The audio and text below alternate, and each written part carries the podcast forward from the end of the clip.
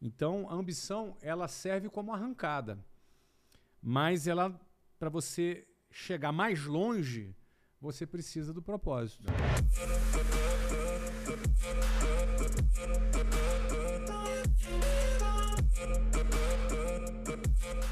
Empreendedores, empresários obstinados por resultados, bem-vindos a mais uma edição do Pode Acelerar. Dessa vez estamos ao vivo aqui no YouTube, Instagram.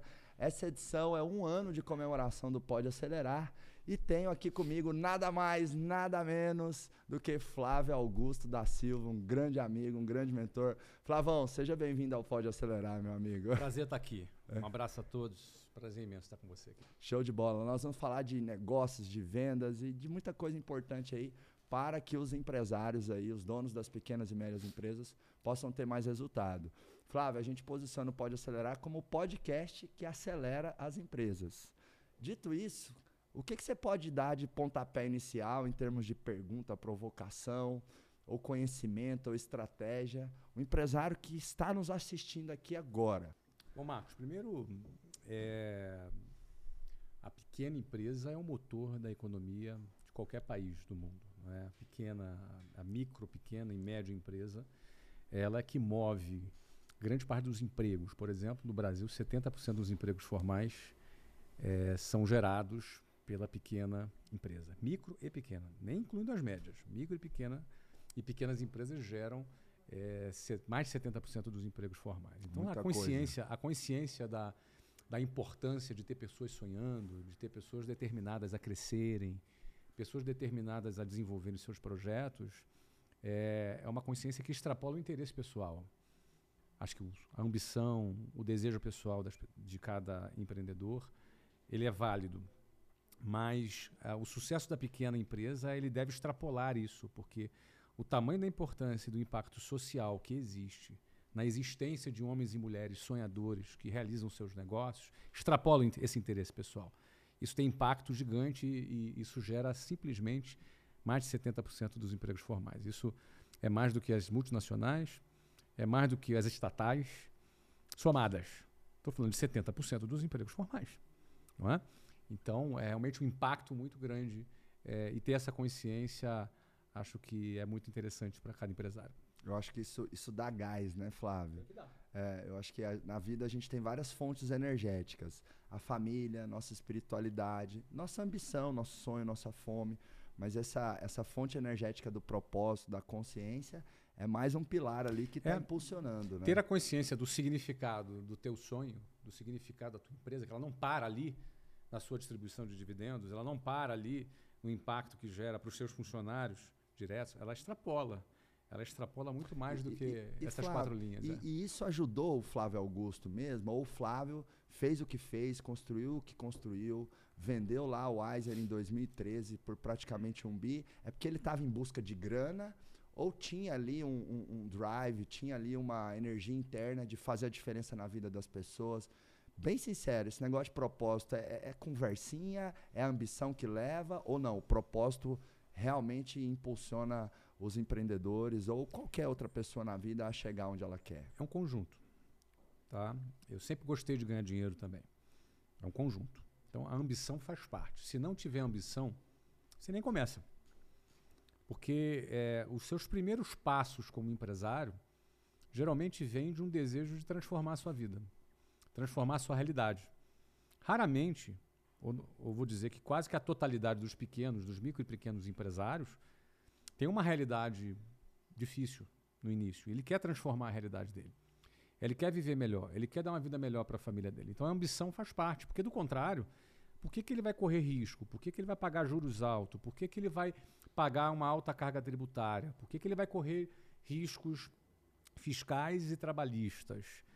Ele tem que ter uma recompensa. Então a busca por uma recompensa também faz parte do processo, a busca pela recompensa. Só que essa busca, ela por si só, ela leva o empresário até um certo ponto. Que vai chegar um momento, Marcos, que esse empresário vai ganhar um milhão por ano. Daqui a pouco ele vai ganhar um milhão por mês de lucro. Ele vai estar tá experimentando já uma realidade financeira que poucos experimentam na vida dele. Isso aqueles que lograrem esse sucesso.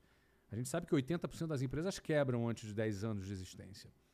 Mas aqueles que chegam nesse topo, começam a crescer, vai chegar um momento que esse cara para. Ou ele se acomoda, ou ele acha, ou ele quer se aposentar, ou ele tira o pé, tira o pé e, e bota um monte de gente para fazer o trabalho e ele passa só a ficar viajando, não faz mais o trabalho dele. E o que faz ele manter o pé dele no acelerador a partir de um determinado momento, se fosse apenas ambição, a partir do momento que ele ganha uma determinada quantidade de dinheiro, sei lá, 10 milhões de reais, ele para. E aí você vê homens fazendo coisas incríveis. Não é? Hoje é um dia que o Elon Musk teve no Brasil aqui. Uhum. Uh, por que, que um cara desse ainda trabalha? Por que, que um cara desse ainda trabalha 15 horas por dia? É pela grana? Esse cara é o homem mais rico do mundo. Ele tem propósito. Então, a, a, a ambição é como se fosse a primeira marcha do carro. A primeira marcha é, é a marcha ma mais forte. Entre a primeira, a segunda, a terceira, a quarta e a quinta marcha, a marcha mais forte, que tem mais potência, é a primeira marcha. E a razão é simples. É que a primeira marcha tem que ser mais forte porque ela sai da inércia. O carro está parado. Ele precisa sair da inércia, então ele precisa de uma arrancada. Então a ambição ela serve como arrancada. Mas ela para você chegar mais longe, você precisa do propósito. Das outras, que é analogia sensacional, hein, Flávio?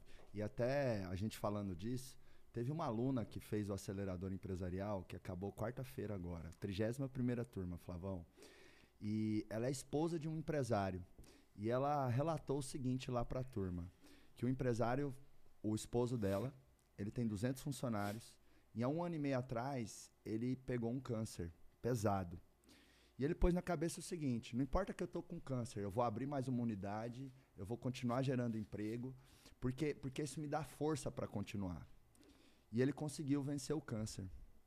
E aí ele foi para o acelerador empresarial, contou isso também, e, e co conseguiu influenciar a esposa, que tem um papel dentro da empresa, a fazer o acelerador, porque a esposa sempre olhou assim: nossa, mas você só quer trabalhar. Ela, ela, ela não conseguia perceber que o empresário tinha um propósito naquilo ali. E muitas vezes a família também pensa que o empresário está fazendo só pela ambição. Ah, não, você quer mais, você quer mais, você quer mais.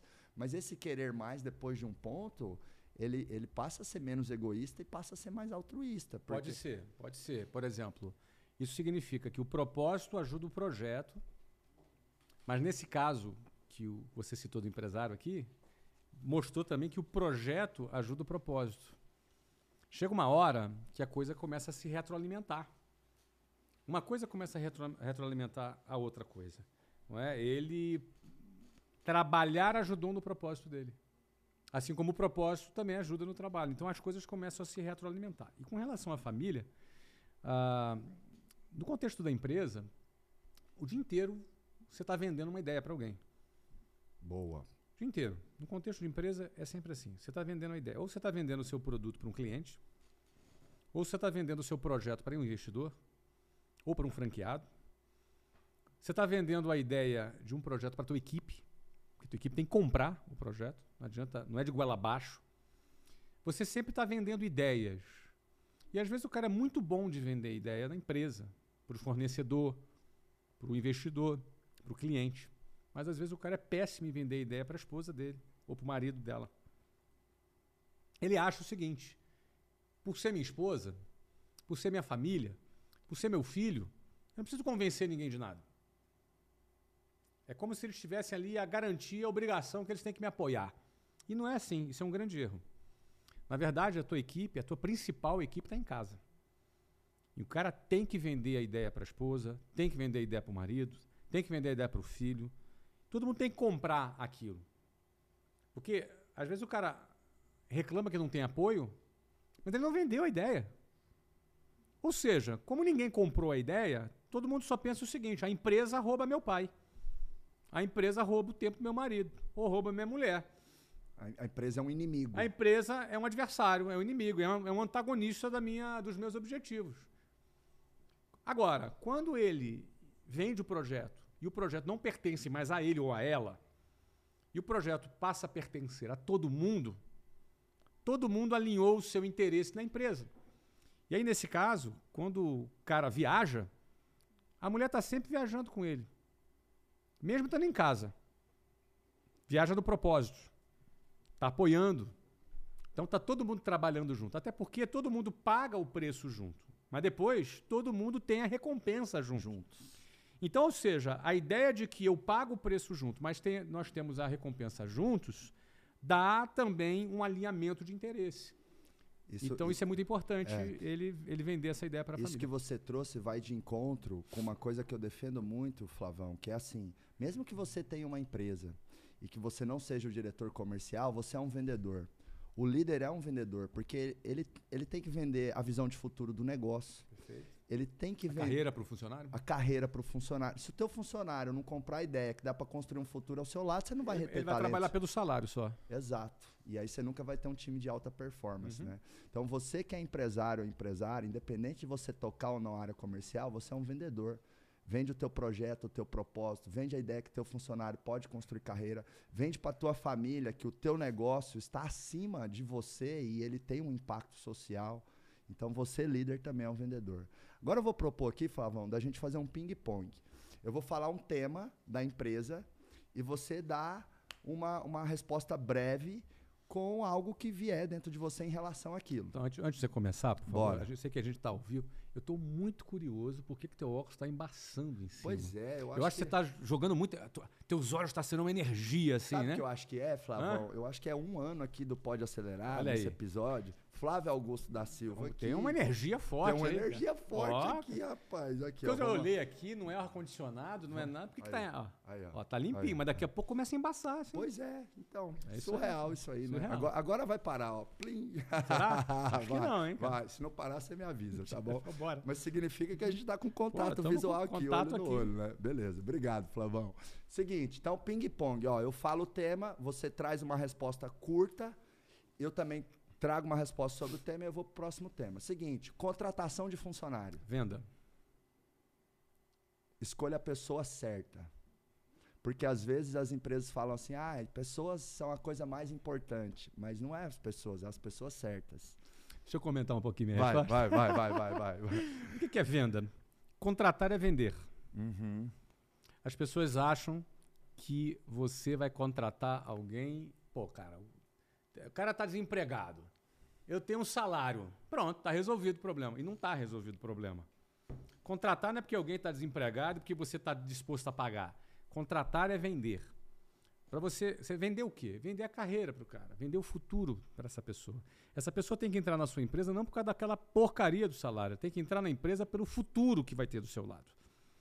O futu- se ela acreditar que vai ter futuro do teu lado, se ela olhar para você e falar, esse cara é bom, eu quero estar do lado dele, esse cara, não que o salário não seja importante, mas o salário vai estar em segundo lugar.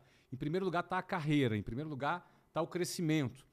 E o primeiro lugar é ele olhar para o dono da empresa, ou para o gerente, ou para o diretor, e falar assim, cara, quero estar do lado desse cara, porque do lado dele eu vou crescer. Agora, ele acreditou nisso, você vendeu bem o produto. Aí no dia seguinte ele começa a trabalhar na empresa. Ele vai começar a observar a tua conduta. Aí a tua conduta vai mostrar se o que ele comprou foi propaganda enganosa ou se não foi uma propaganda enganosa. Ou seja, ele vai olhar para a tua conduta e vai ver, pô, esse cara realmente aponta firme. Realmente do lado dele eu vou crescer. Porque quando as pessoas pedem demissão, elas não desistem da empresa, ela desiste, ela desiste de alguém. Ela desiste de alguma pessoa. Quando alguém entra com um processo trabalhista, ela não processa uma empresa, ela está processando alguém.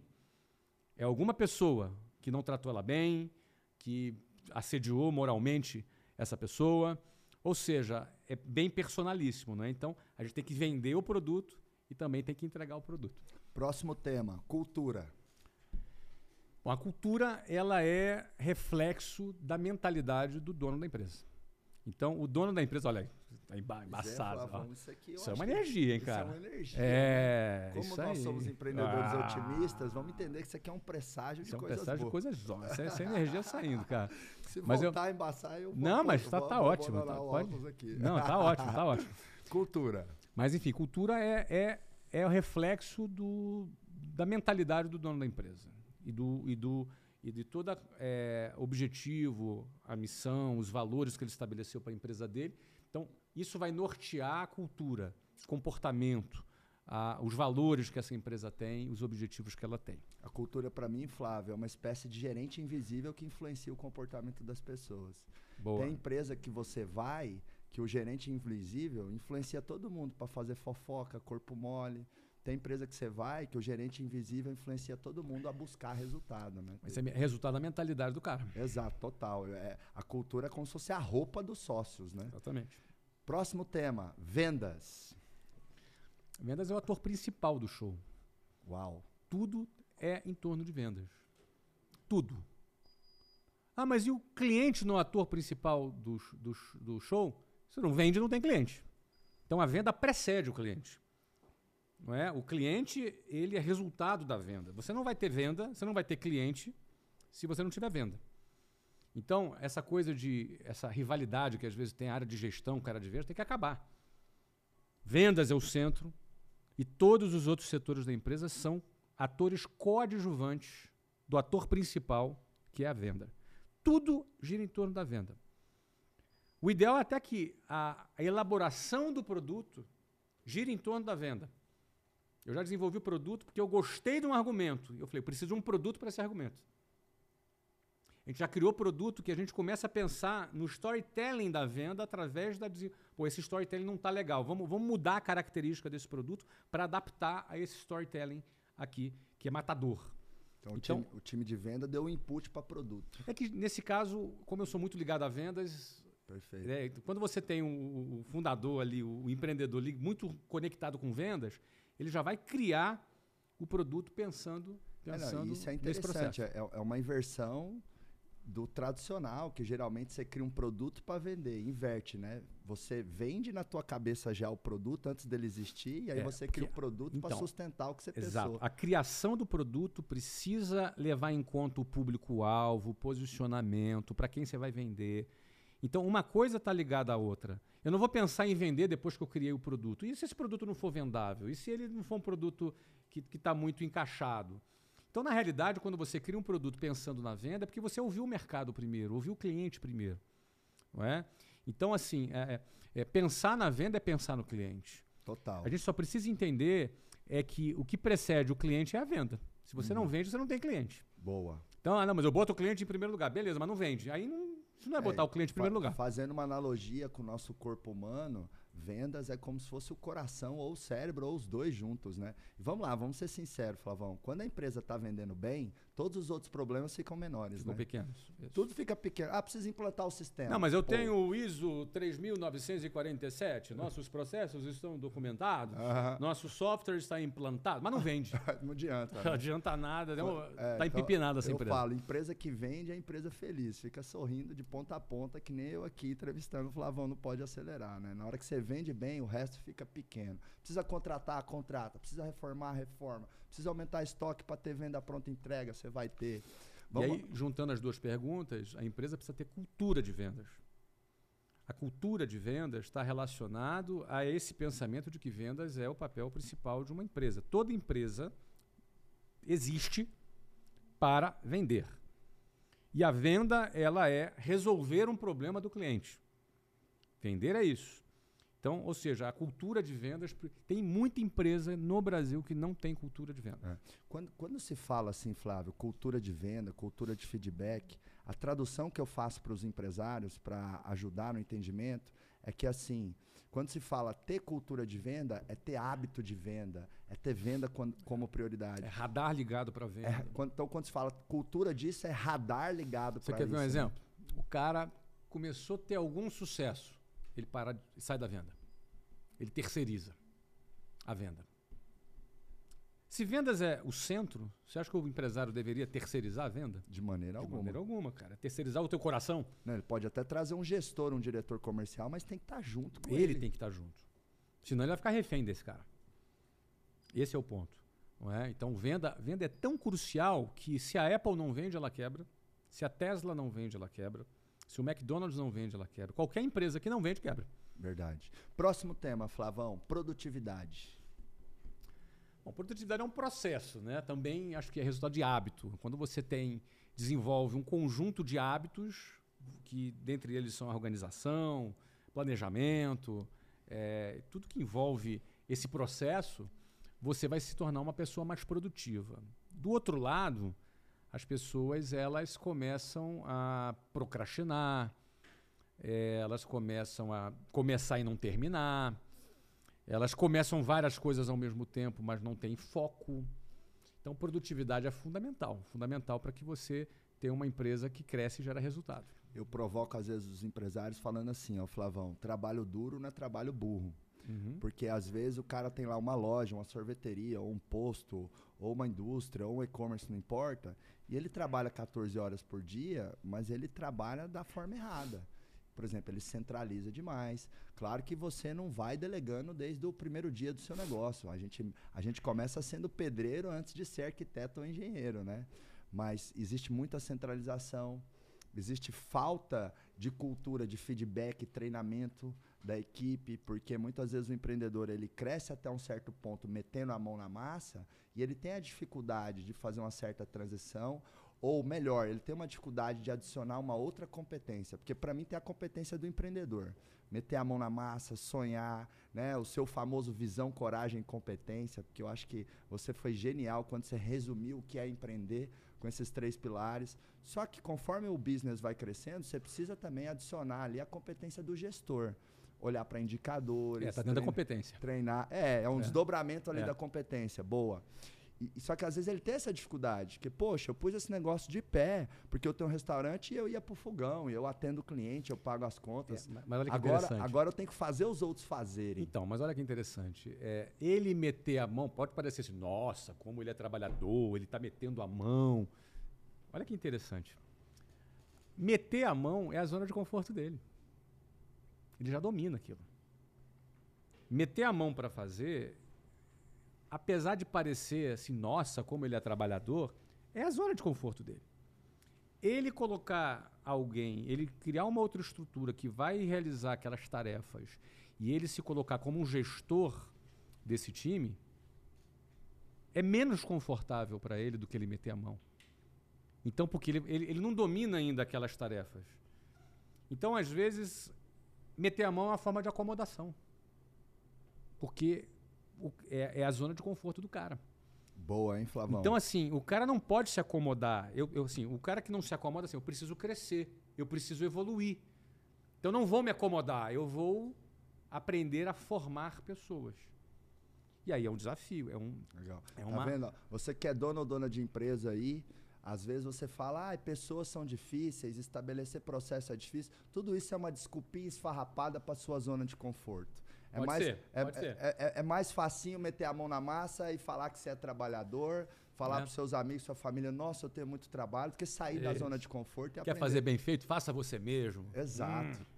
O olho do dono é que engorda, é que engorda o gado. Né? Se, eu, se, eu, se eu tirar férias, o meu negócio não vai para cima. E às vezes o empresário... Ele Mas gosta... não é fácil, Marcos. Não, não é fácil. Não é fácil a gente é que... A gente já né? viveu isso aí. É, é enfim... A, a gente, gente, quer provocar o empreendedor para que ele evolua, mas a gente sabe que tem os desafios para que isso aconteça. Total. Independente é, eu... do tamanho que você esteja ou do momento que você esteja. Isso vai sempre acontecer. Inclusive, como foi para você grande Flávio Augusto, toda essa pandemia, toda essa crise, porque a WhatsApp é um dos seus principais negócios, você tem vários negócios, né? Mas a WhatsApp é uma das maiores redes de escolas físicas de inglês desse país, que são uma das maiores do mundo, e veio uma pandemia e fechou todas as escolas mexeu na sua zona de conforto, não mexeu? Opa. Como que foi? Qual foi a estratégia Flávio Augusto para a pandemia? O que, que aconteceu com a WhatsApp, com o Grupo Wiser nesses últimos dois anos? Abre o coração aí Vamos lá, gente. vamos lá. Nossa, a pandemia foi um cataclisma global que atingiu todos os setores da economia. Alguns setores em especial mais. Dentre eles, turismo, esporte, educação. Eu estava em educação e esporte. É? Verdade. Foram os mais afetados. Tinha o Orlando City na jogada Exatamente. Eram os, os, setores mais afetados da, da, da, da economia era isso, eventos. Pô, você imagina, botar 25 mil pessoas no estádio? No way, não tinha como fazer isso. É, botar 12 alunos numa turma de 15 metros quadrados? De jeito nenhum. Então a pandemia, ela realmente fechou essas, essas atividades. Então, da noite para o dia, a gente viu com 420 escolas fechadas, 4, 800 e poucos é, empreendedores franqueados preocupadíssimos e a gente precisando dar um rumo é, para esse processo. A gente entendeu da seguinte forma, Marcos. Não adianta eu querer lutar contra o inevitável. É lockdown, era lockdown. Era para fechar, tinha que fechar, era lei, eu não tinha opção. Não adiantava ficar me lamentando. A gente tinha que entender o seguinte, ó, cara, esse negócio aqui vai ficar congelado por um tempo.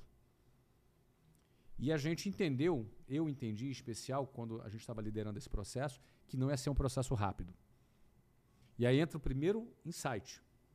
Muitas pessoas, diante de uma situação muito difícil, às vezes a realidade é tão dura para você aceitar que é melhor você negar. O que, que eu quero dizer com isso? No início da pandemia, eu falei para minha rede: olha, eu não vejo que isso vai ficar fechado por menos do que três meses. E pode ser seis meses. E todo mundo, mas, diz, mas como? De forma alguma, como é que isso vai acontecer? Eu falei, não vai abrir em menos de seis meses. Dois meses se passaram, eu falei, não vai abrir em menos de um ano. Seis meses se passaram, eu falei, não volta em janeiro. Essa é uma realidade tão dura de aceitar que é mais fácil negar. É mais fácil tentar acreditar em outra realidade. É aí quando as pessoas confundem otimismo com negação. Otimismo não é negação. Na época a frase era: otimismo é, é espere o melhor e se prepare para o pior. Esse era o nosso lema. Espere o melhor, mas se prepare para o pior. Qual era o pior? Vamos ficar um ano fechado. E um ano fechado acaba com qualquer negócio. A menos que você tenha uma estratégia para isso. Então, na época, na, na WhatsApp, a gente tinha um produto que a, tinha, a gente tinha acabado de lançar, que era o WhatsApp Online. E o que, que nós fizemos naquele momento? Nós entendemos que a escola ia fechar, que aquilo, devia, aquilo ali deveria levar pelo menos um ano. A gente deixou ela congeladinha, cuidando, a gente ficou cuidando dos nossos clientes existentes. Eram ali cerca de 65, 70 mil alunos ali. A gente ficou cuidando desses clientes existentes numa plataforma online que a gente ofereceu para eles. Mas a gente precisa. Como é que a gente vai fazer para vender? A gente era uma empresa com é, atividade comercial intensa. Milhares de clientes conquistados novos todos os meses. Como é que a gente ia vender? O negócio ficou complicado. Então a gente pegou um outro produto que a gente tinha, que era o WhatsApp Online, que a gente tinha acabado de, de lançar e a gente trouxe para a rede, criando uma alternativa de vendas com as pessoas trabalhando em home office, para as pessoas venderem esse produto é, e gerarem caixa para suas franquias. Então a gente fez uma orientação total, já que o produto presencial estava congelado, a gente estava ali atendendo aqueles clientes existentes e as atividades comerciais todas, para que o time comercial tivesse o que vender, tivesse o que performar, trabalhando em casa. Então imagina, da noite para o dia a gente tinha 10 mil funcionários em home office. E a gente tinha que performar com as pessoas trabalhando de casa, vendendo aquele produto online. Loucura. E a gente, bom, resumindo, a gente hoje não só tem a WhatsApp, como temos a Conquer, como temos a, a Prova Total, como temos o Eu Militar, é, o meu sucesso.com, que já tínhamos na ocasião, e hoje a gente tem aí cerca de 400 mil alunos na nossa rede. Ou seja, a gente sai de uma realidade dificílima de, de administrar, que poderia ter sido fatal para uma empresa, para nossa empresa e para qualquer empresa, e a gente sai de uma realidade de crescer aí de 65, 70 mil alunos para mais de 400 mil alunos. Você acha que o que aconteceu vai fazer um futuro muito mais brilhante, inclusive, para o Grupo Weiser, do que se não tivesse acontecido? É difícil dizer isso. É, eu não consigo ter uma análise retroativa, mas eu posso te dizer que hoje nós somos uma empresa mais interessante. É, nós temos hoje um modelo online muito bem definido, com alunos em mais de 150 países. E agora retomando nossas escolas presenciais também, que é aquilo que nós fizemos há mais de 25 anos. Nós, as, muitas das nossas escolas já estão reabertas e já temos um plano de expansão para as escolas presenciais a partir de 2023. Então, nós vamos nos tornar aquilo que a gente domina por mais de 25 anos, mas aquilo que a gente criou de alguma maneira ou outra forçado na pandemia. Então, o bottom line aqui, o resultado final é de algo muito Legal. maior e mais completo. Te ouvindo, Flávio, é, vejo claramente que vocês foram um case que é um case que vai além daquela história, ah, você tem que se adaptar ao mercado. Não, você tem que se adaptar rápido. Ah, tem que se adaptar rápido. Rápido. Ah, muito interessante, cara. A gente fechou na quinta, na segunda tinha uma, uma nova estratégia acontecendo. Na segunda-feira. Legal. Vamos continuar nosso. nosso Bora. Eu, eu boto o tópico e aí Contigo. você vem. Custos. Igual unha. você tem que cortar sempre. Cabelo, unha, tem que cortar sempre. Tem que estar monitorando. né? Ah, Sempre, sempre. E mais do que cortar custos, tem, na minha opinião, uma coisa que precede cortar custos, é reavaliar modelo. Porque às vezes o teu, o teu custo está baixo, mas não é suficiente. Você tem que mudar o modelo. Você tem que reavaliar o modelo. O que que é reavaliar o modelo? É, existem diversas formas de você fazer a mesma coisa. Existem diversas maneiras e estratégias para que você faça a mesma tarefa na sua empresa. E um determinado modelo ele pode ser muito vencedor num determinado momento da economia. Por exemplo, entrou a pandemia, a gente trocou modelo. A gente não cortou custo, a gente trocou modelo. Ou seja, a gente tem que estar sempre reavaliando o modelo, além de cortar custo. Às vezes você vai mexer no mix, no posicionamento, na estratégia. Na estratégia, no produto, na forma de distribuir o produto e por aí Ge- vai. Gestão de custos, para mim, Flávio, não é necessariamente gastar pouco, é gastar bem. Porque eu acho que tem ali uma linha tênue entre a economia burra e a economia inteligente. E no Brasil ainda ficou muito com- configurado o termo caro ou barato ao tamanho do quanto você gasta. Ah, comprei um apartamento de um milhão, é caro. Comprei um apartamento de 150 mil, barato. Será? Eu acho que o, o que configura o caro ou barato é o retorno, né? Então, às vezes, eu vejo que os empresários seguram muito ali um investimento, acabam até sendo mesquinhos, pensando, ah, vou fazer economia. Mas quando você deixa de fazer um investimento num funcionário, que nem eu escuto muito o empresário falando assim, ah, quero um um funcionário barato. Às vezes funcionário, barato, sai caro. é, o funcionário barato às vezes ganha mais. Funcionário barato é o que dá mais retorno. Exatamente. Não, Exato. isso. Então, barato ou caro não é quanto Não. se gasta, é o É retorno. o retorno Então- que ele gera. Então, para mim, gestão de custos não é gastar pouco, é gastar de maneira inteligente. Mas eu chamo a atenção para reavaliar modelo também. Isso tá, é legal, Marcos? Porque o que sensacional. acontece? Às vezes você. Porque às vezes o modelo não tem margem, às vezes o o modelo, modelo, é ruim, cara. ruim, é. Então não adianta você ser um cara muito bom no modelo perdedor. Exato. Às vezes o modelo é perdedor. Isso, às vezes tem negócio que tem. é, eu até já vi na sua caixinha várias vezes, a gente já interagindo alguma vez, jantando ou conversando. Pô, o cara tem modelo que tem 2, 3% de margem. É cruel. É complicado. 2, 3% de margem, última linha. O É cara, muito e, complicado. inclusive, eu, assim, para mim, todos os empreendedores, eles são heróis nacionais. Mas o cara que tem um supermercado, um Paga posto, ICMS. um posto de gasolina, o cara que tem uma borracharia, esses caras têm 2, 3, 5, 6% de margem e são fundamentais para a economia funda- é, funcionar, que tem centenas de tipos de negocinho. Esse cara é um herói, ô, ô, Flávio. Vamos lá, eu tenho um supermercado, faturar 5 milhões por mês, para ter 2% de margem líquida e sobrar 100 mil líquido última linha. O cara é um herói, não é? não? É quase filantrópico. 2% de margem, entendeu? Para mim é quase uma ONG. exatamente, exatamente. Continuando o bate-bola aqui. Liderança, Flavão. Liderança é a ferramenta que escala uma empresa. Uou. Porque, vamos lá, para você escalar, você tem uma borracharia. Vamos dar um exemplo aqui. Você quer escalar ela. Então você pode ter uma borracharia num determinado ponto e você quer ter 10 borracharias espalhadas pela cidade para você liderar e controlar esse mercado. Qual é a hipótese de você ter essa escala, de você abrir 10? Você acha o quê? Você tem que alugar imóvel e comprar as ferramentas e está resolvido o problema? Não. Você vai ter que formar gestores. Você vai ter que formar gestores. Você vai ter que ter um líder em cada, em cada borracharia. Você vai ter que ter os departamentos divididos, o administrativo, talvez o operacional, ah, talvez o comercial. Você vai ter que ter funcionários debaixo dessa estrutura organizacional que vão liderar para poder fazer aquela filial funcionar. Você só faz isso se você tiver um modelo de formação de pessoas e liderança. O que te possibilita, se você tem uma borracharia e dá sucesso, e o que te possibilita pensar em ter 10, é liderança. Você não faz isso sem liderar, sem formar e liderar pessoas. Então, para mim, a liderança é a ferramenta da escala. Sensacional. E eu que lido muito com empresários, né, Flavão? Já foram 5 mil empresários passaram ali no acelerador empresarial. Temos hoje uns 200 empresários membros do Giants, que eu tenho uma proximidade grande. Já conheci eles. eles. Alguns é, deles, né? Você já esteve lá, Isso. lá no Giants. E, via de regra, os empresários são muito ruins de liderança, Flavão.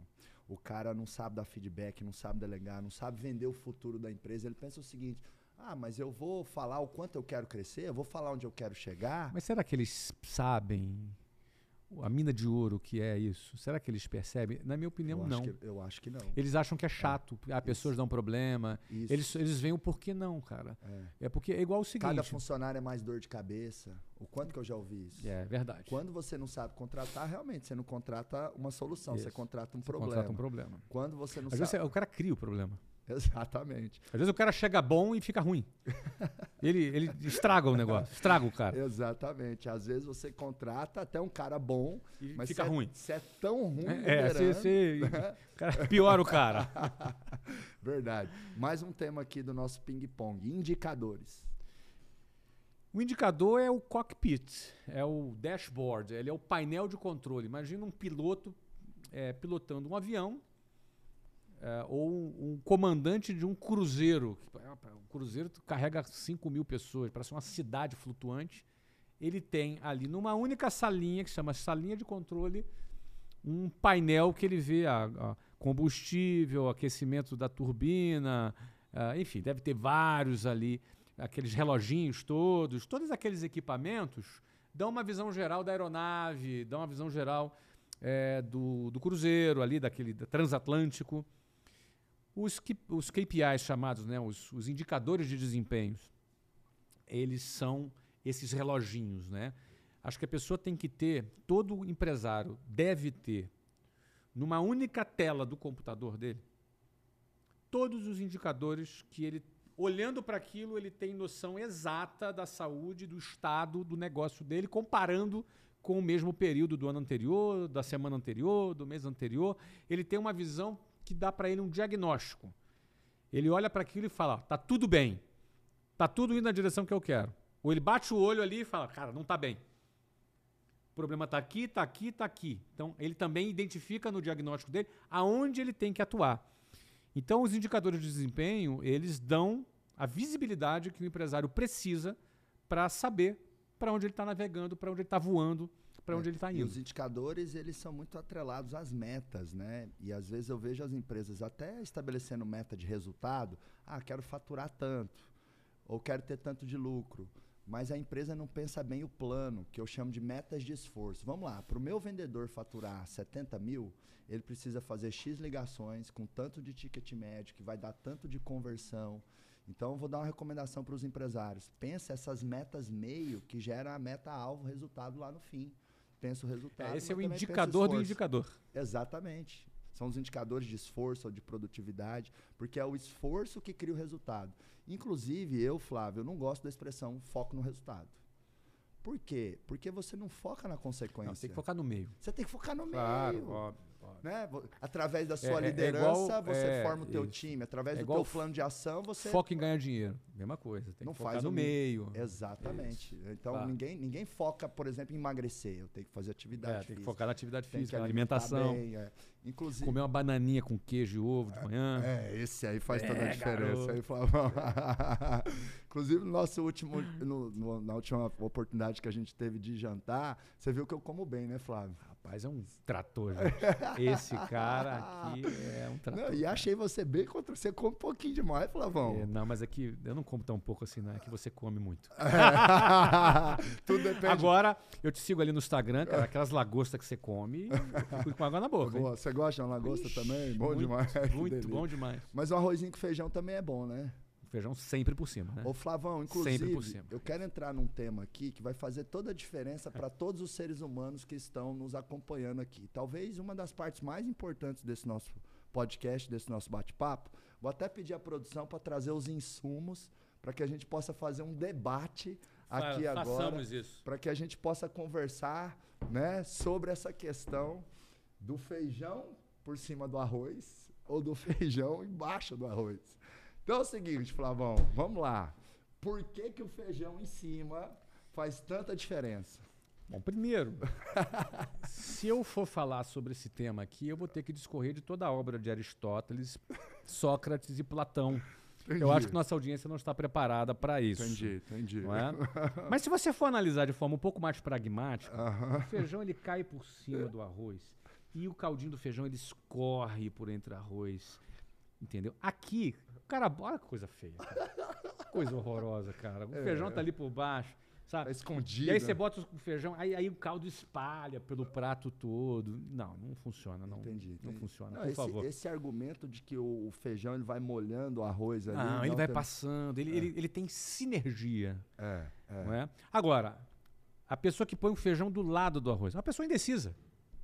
É, do lado. A pessoa é, indecisa, é, é. do, do, do lado. do- um do lado do outro, é uma É. pessoa muito indecisa. Tem que entendeu? escolher, né? Ou você vai ser um vencedor com feijão em cima, ou um Isso, perdedor com feijão exatamente. embaixo. Aliás, eu poderia até fazer um processo seletivo para trabalhar na nossa empresa baseado nessa escolha aqui? Aham, aham. É Baseado é Diz muito sobre o caráter da pessoa isso aqui, Diz, Marco. diz, Muito sobre diz, o caráter diz. dela. Não, e eu vi. Quando eu trouxe aqui, você ficou meio Não, isso- incomodado com esse aqui. E esse É. aqui faz toda a diferença, né? É, Então, a, ó, a propósito, você come por baixo ou por cima o feijão? Então, Flávio, assim, desde que eu comecei a ficar mais amigo seu, eu, minha avó me ensinou assim, mas Ah, eu tenho comido tadinho. mais assim. E eu Ah, não tô. Parabéns, cara. É. Parabéns. E também, quando eu casei com a Lilica, Ah, eu não gostava muito de comida com molho. Era meio mimado, Ah, confesso pra entendi. você. Mas eu aprendi a comer lagosta, estrogonofe, Olha. esses trem molhadinho. E realmente hoje, pra mim, tanto faz. entendi. entendi. Mas eu tô, tô, tô no processo aqui, sabe?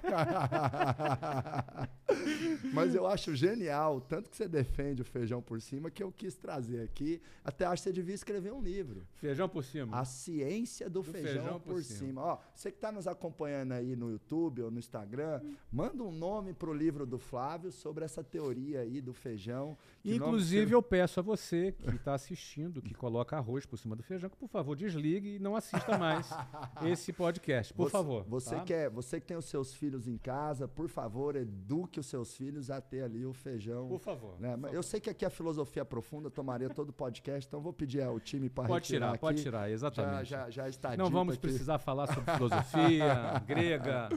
Legal. Não, tá Flavão, conta pra mim, é, tem algo que você se lembra de um erro, uma decisão errada, algo, enfim, algo que você fez errado, é uma caca, dá pra contar uma, uma, uma caca que o Flávio Augusto já fez no passado em alguma de suas empresas, sabe? E, e isso gerou um grande aprendizado pro Flávio?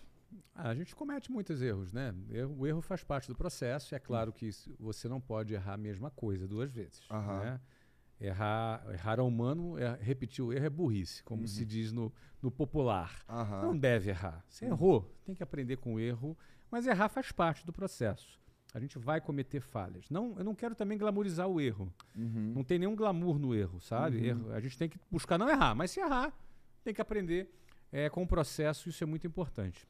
Agora, eu sempre conto uma- um erro que eu cometi em 1999, cara, já faz 23 anos, foi um, é um erro que eu costumo dividir, eu já respondi essa pergunta algumas vezes, eh, que foi quando eu me dei o luxo de ficar de saco cheio do meu processo de vendas. Porque meu processo de vendas, como todo processo de vendas, ele é desgastante. Ele envolve gestão de pessoas, ele envolve motivação das pessoas, ele envolve lembrar as pessoas do objetivo a todo momento. E às vezes as pessoas oscilam, as emoções das pessoas os- oscilam, eh, e essa oscilação às vezes é cansativa mesmo. E esse, e, esse, e esse desgaste é natural, é parte do processo. Agora, veja bem, eu comecei o meu negócio em 95. Em 98 eu estava muito bem. Já estava talvez faturando uns 20 milhões de reais. Eu tinha 26 anos de idade, tinha mil funcionários. Não, 20 Nessa milhões época. em 98 é Em 50, 98, 60 agora. talvez ou fosse mais. mais. é. Então o que, que acontece? Eu tava de saltinho alto, entendeu? Fiquei estrelinha. Não era muito maduro. E é aquela história: o fracasso mexe com a cabeça do, funcio- do, do empresário, mas o sucesso também mexe com a Verdade. cabeça do empresário. Então, às vezes, você começa a ter algum sucesso, você tem dois riscos. Número um, se acomodar. Número dois, ficar arrogante. Eu não tenho vocação para me acomodar. Mas eu fiquei arrogante. E a minha arrogância se manifestou no direito que eu me dei de ficar de saco cheio, de fazer aquilo que me trouxe até aquilo. o- Todo o sucesso que eu tive daqueles três primeiros anos de empresa, do zero até aqueles três primeiros anos, foi, dentre outras atividades da empresa, o meu processo de venda. Que ele me permitiu captar recurso no mercado, gerar receita, gerar fluxo de, fluxo de caixa e crescer. A gente tinha 24 escolas em 18 cidades do Brasil, aos meus 26 anos de idade. Então eu fiquei estrelinha. Não, esse aqui eu estou de saco cheio, não quero mais isso, eu vou trocar o processo de venda. Só que minha arrogância estava tão alta que se você quer construir uma. Esse é o princípio que eu aprendi. Você hum. quer construir uma ponte nova.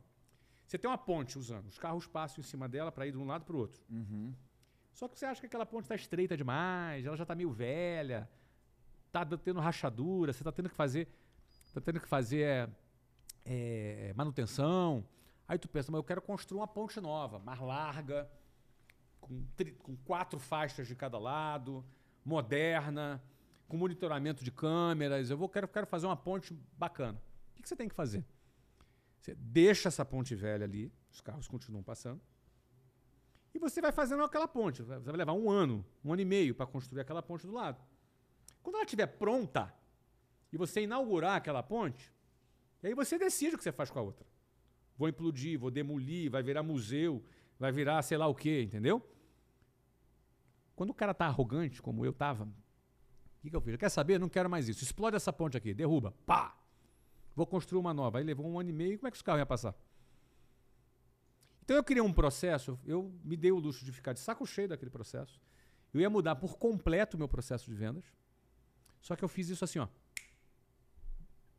E aí, não só eu não aumentei 30% a minha receita conforme eu estava planejando, e que por conta disso fiz investimentos, como eu caí a minha receita em 30%. Isso me criou um buraco no fluxo de caixa. Rapidamente eu me endividei. Rapidamente, em seis meses, criei um processo de dívida que, que, que, nos, que me custou bastante naquele momento. Não, não fiquei com perigo de quebrar, mas foi bastante danoso aquela cagada que eu fiz, entendeu? E levaria aí dois a três anos para poder consertar aquele processo. A gente conseguiu consertar antes porque eu reconheci a minha falha, chamei o pessoal, disse que eu fiquei arrogante, reconheci minha falha e a gente conseguiu consertar. Tivemos ali cortes de custos, corte de pessoal. Teve um preço que eu paguei, porque todo erro tem um preço. Não é? Por isso que é bom errar uma vez. É né? bom errar uma vez. Pagar o preço uma vez só. Né? Uma vez só. Mas eu lembro que essa foi um, foi um erro bastante, bastante complexo. Flavão, isso vai de encontro com algo que eu oriento muito os empresários, até na imersão eu sempre falo isso.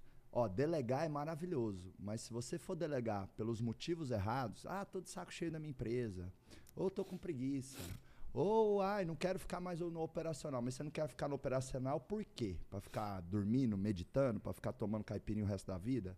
na praia, é perigoso, você pode quebrar o seu negócio. Então tem que delegar pelo motivo certo. Quero escalar o meu negócio, está no momento, é a hora que eu consigo dar um passo e trazer um outro nível de liderança para minha empresa. Então não, delega, não delega pelos motivos errados que dá nisso aí, né? Você é. ficou de saco cheio. Então, então saco cheio não é. Nunca faça nada de saco é, cheio. Eu, eu, o empresário, ele é meio que. Ele não tem o direito de ficar de saco cheio muito não, tempo, né? Não tem, direito, não tem direito. Não de tem. ficar de saco cheio hora nenhuma. Tem que levantar a mão pro céu Imagina eu crescendo, avançando. Boa, que é isso, boa, eu, boa. De saco cheio. Isso é uma palhaçada, entendeu? Verdade, isso aí. Verdade, verdade. Tem que ficar de saco cheio. Tem que ser grato. Grato pela situação dele, pelo crescimento. E, isso é, ó, esse saco cheio é estrelismo, é arrogância. Inclusive. Isso tem um preço. É, não sei se você sabe, Flavão, mas 1% das famílias brasileiras, família, renda por família, apenas 1% das famílias brasileiras tem uma renda acima de 25 mil reais. Família, não é pessoa. E muitos empresários têm 50, 100, 200, 300 mil de renda, ou mais. Então o cara tem renda, impacta a vida das pessoas, tem protagonismo, realmente concordo. Tem não, cheio. Não, não tem direito de ficar de saco cheio. De Principalmente alguma. saco cheio com algo que. Pô, eu fiquei com saco cheio do processo de venda, cara. Imagina eu que sou o cara que Legal. defendo venda. Eu fiquei, é. que papo é esse, meu? Flavão, vou colher aqui agora os melhores nomes para o nome do seu livro, tá? Bora. Primeira opção aqui, o que eu gostei muito é o feijão visto de cima. O próximo aqui, ó, Por Entre os Grãos. Esse aqui eu também gostei. Isso é bom, ó. hein? Você foi por poético. Esse aqui, por esse aqui, esse aqui eu gostei, ó. Molhadinho é muito melhor. Uh, cara, olha aí, meu. Então, uma olha salva aí, de palmas pra Muito bem, cara. Seguinte, ó, eu vou fazer aqui uma pergunta pro Flávio E aí, a próxima pergunta, depois que essa pergunta que eu fizer pro Flávio, vai ser aqui de quem tá no YouTube junto comigo. Então, mandem as suas perguntas que eu vou, eu vou capturar uma pergunta da audiência para fazer pro Flávio. Minha pergunta é o seguinte, Flavão. Quando você esteve lá no Giants, né, você passou lá um tempo bacana com a gente, trouxe uma mensagem, né? Me ajudou ali a mentorar os empresários, tiramos dúvidas. Você disse o seguinte, e, e aquilo me marcou, por isso até estou retomando aqui, né? De certa forma, toda empresa é uma empresa de educação, é uma escola. Uhum. Como assim, Flávio Augusto? Toda empresa é uma escola. Eu tenho um supermercado, eu tenho uma fazenda, eu tenho uma granja, minha empresa é uma escola. Então, explica isso que realmente foi algo que eu anexei assim na minha mentalidade e procurei trabalhar até com mais intensidade na minha própria empresa. Mesmo já tendo um pouco desse viés, eu falei, não, a gente precisa pôr mais energia nisso. É, se a pessoa quer crescer, a empresa dela precisa ser uma escola. Se ela não quer crescer, não precisa ser uma escola. Pode ser só um supermercado mesmo, tá só, tudo certo. Só que aí eu quero fazer um parênteses. Eu acho que assim, crescimento é uma questão de sobrevivência. Por quê? É, mas, é, ela tem o livre-arbítrio. Ela tem o livre-arbítrio. mas aí mas, quem não cresce, quem não está subindo, está caindo, né? Exato. Estabilidade é, não existe. Estabilidade é a frase mais célebre. Então, Verdade. ou você está crescendo ou você está morrendo, meu amigo. Mas o cara mesmo assim pode não querer crescer. Né? Pode. Né? É um livre-arbítrio. Mas ele, ele precisa, precisa entender que a gente tem que criar que se não cresce, Exato. pode cair. Porque como é que ele retém talentos? E outro, o mercado não está parado. Se você não está aumentando as suas vendas, o teu concorrente direto ou indireto está. Funcionário bom não fica em empresa que não cresce. Então, crescimento, na minha opinião, não é opção, é obrigação para quem quer ter perenidade de mercado, né? Vamos partir do princípio, então, que esse cara tem essa consciência, ele quer crescer. Não, e se não quiser, pode sair da live aqui agora. É a mesma coisa, é a mesma, é a do mesma arroz e feijão. feijão como, como o podcast é meu, Flávio é um convidado, do arroz eu vou te perdoar ainda. Agora, se você não quiser crescer, tá? Com todo carinho do mundo, pode sair da live. então, Vai o cara lá. que quer crescer, ele tem que transformar a empresa dele numa escola. Essa escola ela vai formar gerentes comerciais, gerentes administrativos, gerentes operacionais. Ele tem que ter uma formação. É, é, a mesma comparação de um time de futebol. O time de futebol precisa ter o time de futebol profissional jogando, mas também precisa investir na divisão de base. Porque na divisão de base que você vai encontrar o, o Messi, na divisão de base que você vai encontrar o Neymar, vai encontrar um Cristiano Ronaldo, você vai encontrar os novos talentos na divisão de base.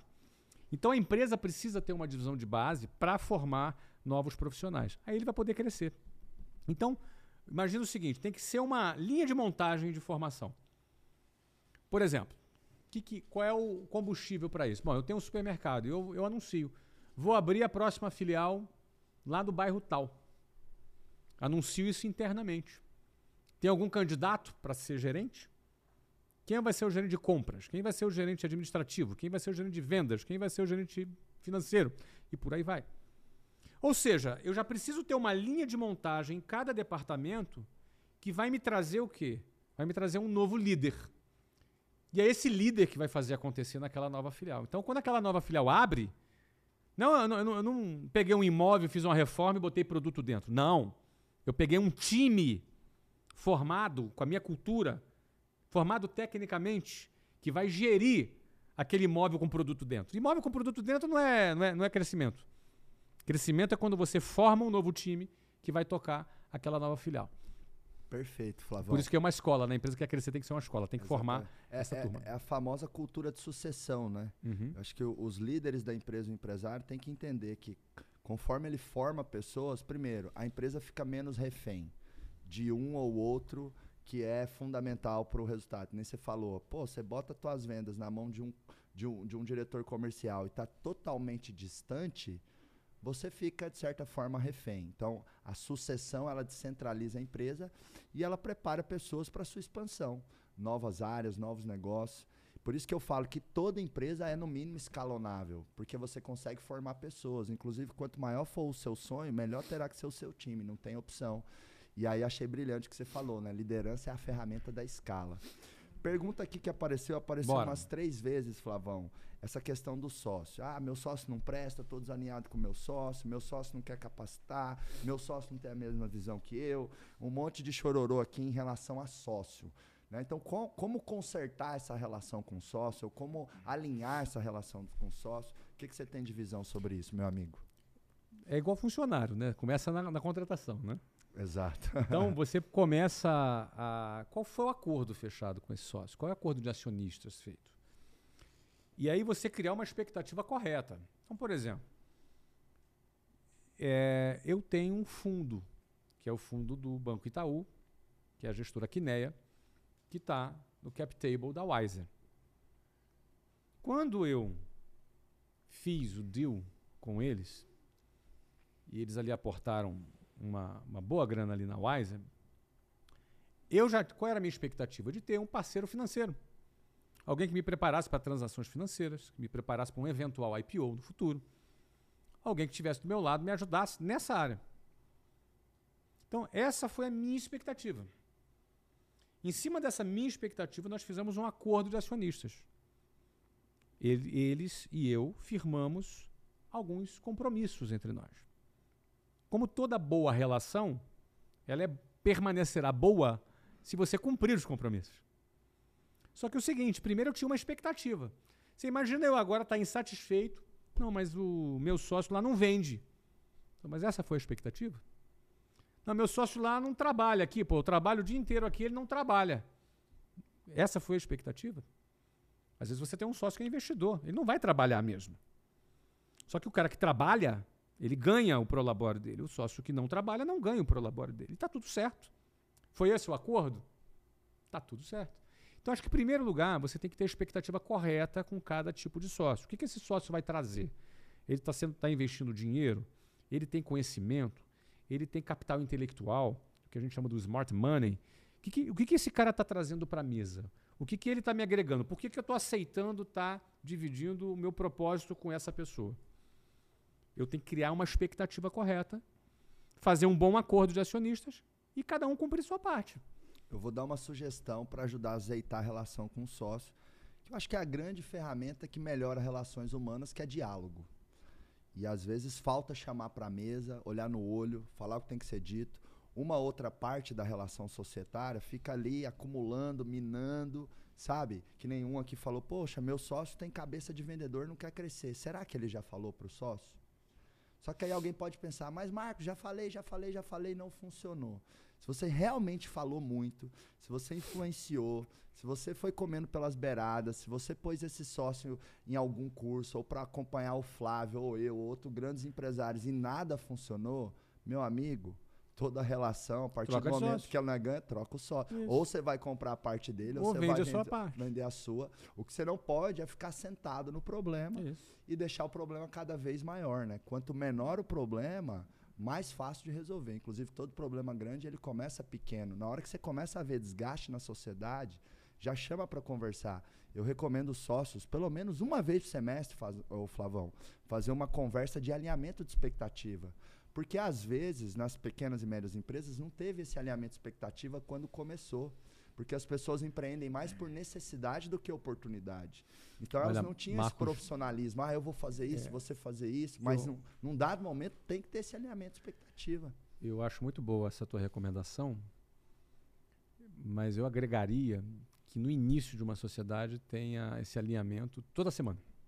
No início. No, início. Boa, no start. No start toda semana, reunião de alinhamento toda semana, boa, toda semana, boa, olhando boa. no olho, falando, passando. Daqui a pouco vai ser de 15 em 15 dias, daqui a pouco vai ser de uma vez por mês. Sim, e eu recomendo, fala para o seu sócio e ouve também, né? Porque é uma troca, é um diálogo. Diálogo significa eu falo e escuto.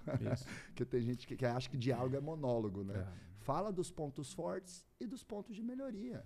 É. Né? Eu acho que escolhendo as melhores palavras, trazendo sensatez e profissionalismo, se o seu sócio tem o mínimo de qualidade, a conversa vai fluir de alguma forma, né? Flávio, mais três teminhas aqui de ping-pong. Vamos lá. Primeiro, Brasil. Brasil, de todos os lugares que eu conheço, eu morei em sete países, já viajei para dezenas de países. É, é o lugar que eu mais gosto de empreender. Uau. Eu gosto muito de empreender no Brasil. Acho que tem um pessoal com fome, com ambição, Empreender é resolver problema, então o Brasil é cheio de problema, é, é bom de empreender por isso, é cheio de problema. É? E eu penso que o Brasil ele, ele tem muito potencial e que pode ser desenvolvido é, com pessoas que queiram empreender, que tenham fome e que queiram realizar. Dá para fazer muita coisa boa no Brasil. E, e, Flávio, você concorda. A concorrência no Brasil ainda é muito menor do que a dos Estados Unidos, não é? Às vezes, sim, tem ali os contras do país, custo Brasil, carga tributária, nossa suposta amiguinha CLT, mas o nível de concorrência ainda é muito menor em vários setores, né? Lá é muito mais competitivo. Cara, eu, uma vez eu fiz uma pesquisa para analisar a mortalidade das empresas nos países. Uhum. E no Brasil, que tem, segundo o IBGE, cerca de 80% fecham suas portas em Até 10. até 10 anos. E eu fui ver esse número nos outros países. E vi que na Inglaterra é 78%. Nos Estados Unidos é 76%. Então é muito parecido. Ou seja, todo mundo morre em todo lugar. É muito parecido. Então, no final das contas, ah, mas Estados Unidos tem, tem juro menor, menos burocracia. ah, ah, ah. Mas, cara, o que faz um cara dar certo não é nada disso. Eu, quando comecei meu negócio, o Brasil estava uma porcaria. Eu paguei 12% de juros é, no meu cartão, no meu, no meu cheque especial, 12% ao mês. ao mês, que é um absurdo. Só que é o seguinte, cara, eu sabia trabalhar, eu tinha técnica, eu tinha know-how ali de vendas, tinha know-how do, do setor, porque eu tinha trabalhado quatro anos nesse setor. E, cara, caí dentro, fui trabalhar pra caramba. Legal. O que não pode é o seguinte, é o cara não ter nem know-how nem dinheiro. Aí ele vai se dar mal. Não tem nenhum recurso, né? Nem Ele precisa ter dinheiro. capital intelectual e capital financeiro. Agora, se ele tem pouco capital, ele tem que se dedicar mais aqui no conhecimento dele. Agora, se ele tem muito capital e não tem mu- muito conhecimento, ele vai errar muito até aprender, mas ele tem que ter capital para sustentar esses erros todos até ele aprender. A curva de aprendizado. Agora, se ele não tem nenhum nem outro, indo só na, na cara e na coragem, a chance de quebrar é de 99%. Próximo tema, concorrência. Sabe que eu nunca olhei para concorrência, cara? Eu nunca olhei. E na realidade, quando eu comecei a olhar para concorrência, foi para botar um preço mais caro. Então, eu nunca. ah, aquela, aquela, ah, vamos botar mais barato para cada concorrência. cara, qual é o mais caro da cidade aí? Ah, é tanto. Bota 30% mais. Porque eu vou entregar mais, eu vou ter o que eles não têm, e eu quero me posicionar dessa forma. Entendeu? Então, eu, eu, eu tenho uma, uma postura com concorrência um pouco. é, é, Take away, tipo, eu é, tô fazendo eu, o eu, meu eu vou aqui. fazer e for. Não é? Então eu não, eu francamente, eu, eu não estou dizendo que isso é o certo. Uhum. Talvez até fosse legal eu olhar um pouquinho mais, mas eu, pessoalmente, tenho esse tipo de. Eu, eu, eu procuro eh, me comportar, produzir e ter um impacto no mercado de maneira tal que eles fiquem preocupados comigo. Uau, uau. Esse é o Não, nosso e jeito. Eu concordo, a concorrência não é um museu pra você ficar admirando, não. Ela, ela é no máximo uma pesquisa no Google, né? Você joga lá É. tal, mas cinco minutinhos você já cai fora ali. É, e toda vez que eu pesquisa. pesquisei era para botar um preço maior. E, e- e é interessante isso do preço. O preço influencia a percepção de valor, né? Então, Se eu chegar em qualquer pessoa e falar assim, ó, eu vou pagar uma cirurgia que você tem que fazer no futuro porque eu tenho uma bola de cristal. Aí tem um médico que cobra 100 mil na cirurgia e tem um médico que cobra 10 mil. Qual médico você quer? Você vai escolher o de 100 mil, porque o preço de 100 mil influencia a sua percepção de que ele é muito melhor, né? Flavão, próximo tema aqui do Ping Pong, Marcos Marques. Marquinhos, eu tenho muito orgulho dele, desse garoto que eu acompanho aí faz anos. Estou vendo seu crescimento, estou vendo Verdade, sua expansão. Já temos uns anos aí de Já caminhada, temos um né, ano meu de alguns anos de caminhada, já te acompanho no Instagram há muito tempo, já estive junto com você lá no seu negócio, participei do Giants com uma turma muito bonita. E é legal ver um jovem eh, apaixonado pelo seu trabalho, que está afim de crescer, que está afim de trabalhar, trabalha junto com a esposa. A Aline é uma pessoa muito alinhada contigo, ou seja, isso aí não é por acaso, é o trabalho de vocês dois. não é? Eu acho que esse alinhamento que vo- você faz alinhamento com a, com a Aline de seis em seis meses, ou toda semana ou todo dia? Todas férias. Olha aí. E a gente faz três, quatro férias no ano, Olha aí. uns sprints, e sempre tem um momento das férias que a gente senta e conversa. Para discutir o negócio, para olhar para o futuro. A relação, tudo. Ó, isso, isso a gente tem que Fundamental. melhorar. Fundamental, fundamental. Então é muito legal ver um casal jovem construindo juntos, né? Eu que já estou nos meus 50 anos, Tá me novo lembro, demais. me lembro que eu que eu eh, fundei a WhatsApp, eu tinha 23 e a Luciana tinha 20. E a gente trabalhou junto lado a lado. Então é muito legal ver um casal construindo o seu trabalho. Que legal. Acho que a nossa conexão começou a se aprofundar quando eu fui lá para Orlando com meu pai, lembra? Lembra? A gente fez um, 2000 que a fez um gente jantar jantou lá. 2016, eu Por acho. aí, é. E aí o IBC até acabou sendo estudo de caso lá no meu sucesso.com. Foi, foi patrocinador do Powerhouse patrocinador também. do Powerhouse. Legal. Flávio, quero aqui publicamente te agradecer, né, te enaltecer. Eu sei que você é um grande empresário que impacta muitas vidas, que você escuta muita coisa boa, mas como na minha proporção, é claro, eu também impacto, eu sei o quanto é gostoso a gente ter palavras que alimentam o nosso combustível, né? E você faz muita diferença na minha vida. É, as horas de conversa que a gente já teve, uma outra coisa ali, sempre agregou muito. Então, realmente, assim, poucos minutos com o Flávio Augusto valem centenas de milhares de reais, sem sombra de Uhum. dúvidas. E eu quero pegar esse momento aqui de agradecimento e trazer mais um insumo aqui para a nossa discussão. Hum, Então, vou pedir aí para a galera trazer esse insumo aqui para a discussão Bora. aqui agora. O que, que é? Tá, tá, tá, surpresa, surpresa, o que, que é?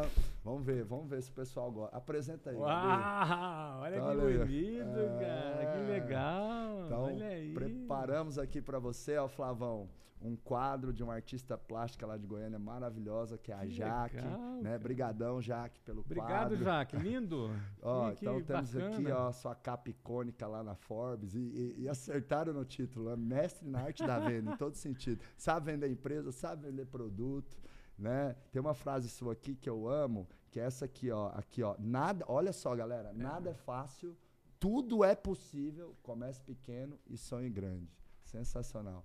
Flavão, quando você olha para esse quadro aqui, com algumas frases, alguns mantras, seus livros, sua família tá aqui Estabilidade não existe. estabilidade, sua família aqui, né? Que sentimento que te vem, Flavão, olhando para isso aqui? Ah, meu querido, isso aí são resultado de 30 anos, né? Muito, muitos anos ali trabalhando, me dedicando às pessoas também, né? Tem muito sonho, tem riscos que foram assumidos, teve decisões corajosas que precisaram ser tomadas. Está aqui meus filhos, a Luciana, ou seja, um- uma vida de alinhamento constante, não é? É, enfim, né, uma série de frases aqui que tem muito significado para mim, que fazem parte do meu dia a dia. Tá o Giants ali, ó, fui lá também. É, tá- tá. Sim, sim. Sonho sem ação é ilusão, enfim, isso é um, um- um resumo bonito, um resumo bonito de muita coisa aí que a gente fez ao longo do tempo. E também me vê, me vê carinho, né? Eu agradeço a você, Marcos. A Aline, você, Aline, a artista que fez. Como é que é mesmo o nome? Jaque. A Jaque, obrigado, Jaque, pelo carinho também. E eu ag- agradeço. Fico muito É. grato. Vou botar na minha sala, no meu escritório, isso É, aí. eu, eu sempre defendo, Flavão, que histórias inspiram histórias. Se você tem uma história de fracasso, você vai inspirar outras histórias de fracasso. Se você tem uma história de sucesso, você vai inspirar outras histórias de sucesso. Então, o seu sucesso me inspira a ter cada vez mais sucesso. Milhares de empreendedores que me acompanham, temos mais de mil pessoas aqui online agora. Então, obrigado aí por, por toda, toda, toda essa jornada, viu, Flavão? Muito obrigado pelo carinho. É, Parabéns mais uma Só- vez. Só que tem o seguinte, pra você levar esse quadro, Ah. você vai ter que cumprir um ritual aqui no Como final. é que é o ritual? Me fala. Reinaldo pode acelerar. Primeiro toca aí que a gente bombou nesse Eu sempre sonhei em fazer um fó no Flávio Augusto. Eu- Essa vai pro meu Vai ter, caderninho. vai ter volta, vai Ah, ter volta. tá bom. Tem gente que trabalha. A Rai, nossa gerente de marketing, está comigo há 10 anos, né? E eu já fiz, sei lá, quantos fons eu já fiz em você, Rai? Milhares de fons.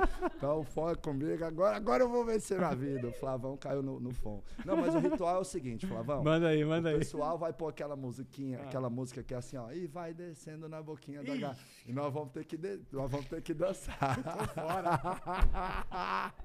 é brincadeira, meu amigo. fora.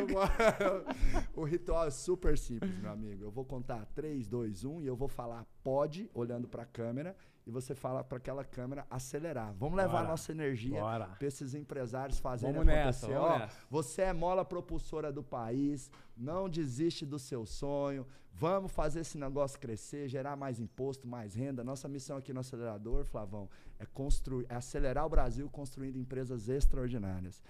Eu acredito que as empresas são o maior mecanismo de transformação social do planeta Terra. Inclusive, quando você olha os, os países que têm os, menor, os melhores índices de DH, né, de desenvolvimento humano, qualidade de vida, o desemprego é baixíssimo. Você pega lá uma Finlândia, meio por cento de desemprego, 2%, 3%. Então, o desemprego muda uma nação. O emprego muda uma nação. Se a gente derruba o desemprego, a gente achata a desigualdade social. Então, vamos levar Vamos essa abrir mais empresas então, né? é, vamos abrir mais empresas e vamos empregar mais gente e fazer acontecer. Então, prepara sua Bora, energia vamos aí, lá. vai. 3, 2, 1, pode! Acelerar!